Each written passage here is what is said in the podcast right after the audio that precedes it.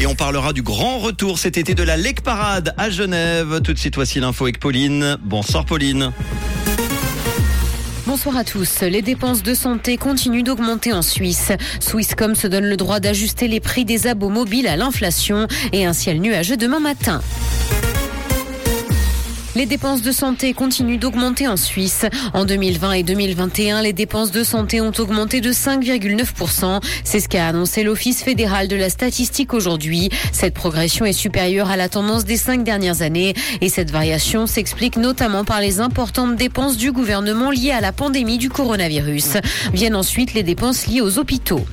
Swisscom se donne le droit d'ajuster le prix des abos mobiles à l'inflation. Les abonnements de téléphonie mobile pourraient bien augmenter du jour au lendemain, même pour les contrats en cours. Et ce parce que l'opérateur estime être également victime de l'inflation. Son porte-parole estime qu'aucune augmentation n'est prévue dans l'immédiat et que l'ampleur de la hausse reste ouverte. Les clients de Swisscom ont jusqu'au 31 mai pour s'opposer aux nouvelles conditions générales de vente. UBS dégage un bénéfice avant impôt d'un milliard et demi de francs au premier trimestre cette année, ce qui représente un repli de près de la moitié en rythme annuel, malgré des afflux de capitaux dans toutes les régions. Si les recettes ont légèrement dépassé les attentes, les bénéfices sont restés en deçà des projections les plus conservatrices des analystes. Pour la suite de l'exercice, UBS va concentrer ses efforts sur son mariage forcé avec Crédit Suisse. Dans l'actualité internationale, Joe Biden a annoncé qu'il était candidat à sa réélection en 2024. C'est ce qu'a indiqué le président démocrate âgé de 80 ans. S'il avait déjà fait part de son intention de se présenter à la prochaine présidentielle, c'est désormais officiel. Il a fait cette annonce sur une vidéo publiée sur Twitter. Il a insisté sur son combat de toujours pour la liberté et la démocratie. Et le principal handicap de l'actuel président reste cependant son âge, même s'il s'est prêté à des examens de santé concluants.